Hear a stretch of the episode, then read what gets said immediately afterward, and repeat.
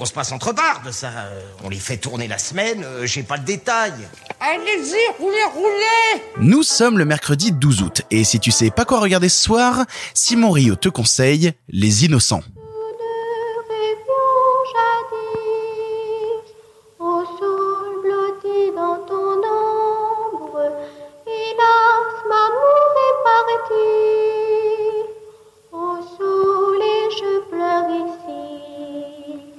Je sanglote dans la pénombre.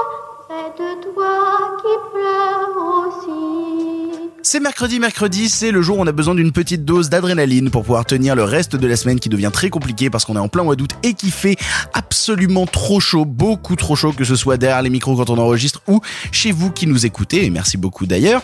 Simon, tu avais envie de nous parler des innocents, de quoi ça parle et euh, pourquoi le regarder ce mercredi? Les Innocents, ça nous raconte l'histoire à la fin du 19e siècle d'une malheureuse gouvernante que l'on charge de s'occuper de deux petits mômes d'une famille bourgeoise qui ont l'air absolument adorables. Mais ces deux petits mômes ne vont pas tarder à lui expliquer que autour de la maison traînent les fantômes de deux domestiques décédés récemment. Alors, ces enfants sont-ils en train de jouer un mauvais tour à une jeune gouvernante facilement influençable? Y a-t-il effectivement des spectres mal intentionnés dans le, dans le voisinage? Ou les deux. Voilà pour le dilemme et pour le grand conflit de ce film, euh, de ce thriller fantastique, de ce drame horrifique qui est absolument terrifiant.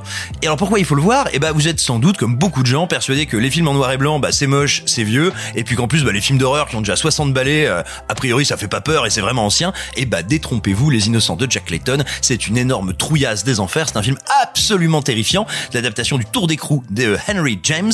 D'ailleurs, c'est également ce film et ce texte que va adapter prochainement Mike Flanagan, le showrunner de The Haunting of Hill House, donc dans une nouvelle saison qui s'appellera The Haunting of Blee Manor. Et il a bien raison de se pencher sur ce film parce que ça n'est pas seulement un classique, c'est une merveille. Il faut savoir que le film a aussi énormément inspiré dans le style et on va dire dans les mécaniques de l'angoisse, le film Les Autres de Ahmed Abar, qui en est vraiment non pas un décalque parce que je dis pas ça de façon négative, mais qui a puisé beaucoup de choses. Il y a des visions, des visions des potentiels spectres, des moments de tension qui sont incroyables dans ce film, des idées de composition de plans qui sont terribles et surtout c'est un film qui se rappelle, qui nous rappelle que un des trucs les plus flippants en fait à regarder, c'est la terreur de quelqu'un. Parce que vous vous en doutez bien, vu ce que je vous ai décrit, on est dans cette espèce d'horreur victorienne. On va pas, c'est pas Evil Dead quoi. Il y a pas des gros monstres en plastique qui arrivent pour éventrer des enfants, pas trop. Mais donc tout simplement, on est vraiment sur une peur atmosphérique et le fait de regarder le visage de l'immense comédienne Deborah Kerr qui joue la terreur avec un talent incroyable, à voir se décomposer et être progressivement happé par la folie, par la démence et par l'horreur de la situation,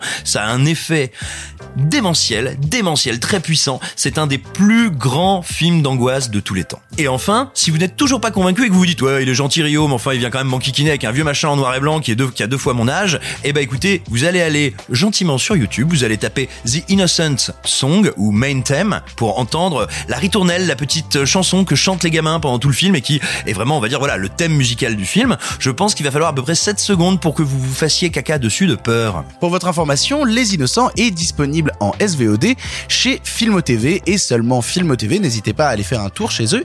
Ils- sont sympas. Ils sont plutôt sympas. Tu n'as maintenant plus d'excuses. Tu sais quoi voir ou revoir ce soir. Et si cela ne te suffit pas, Simon Rio est encore avec nous jusqu'à vendredi pour te conseiller des films. Alors rendez-vous demain pour un nouveau film.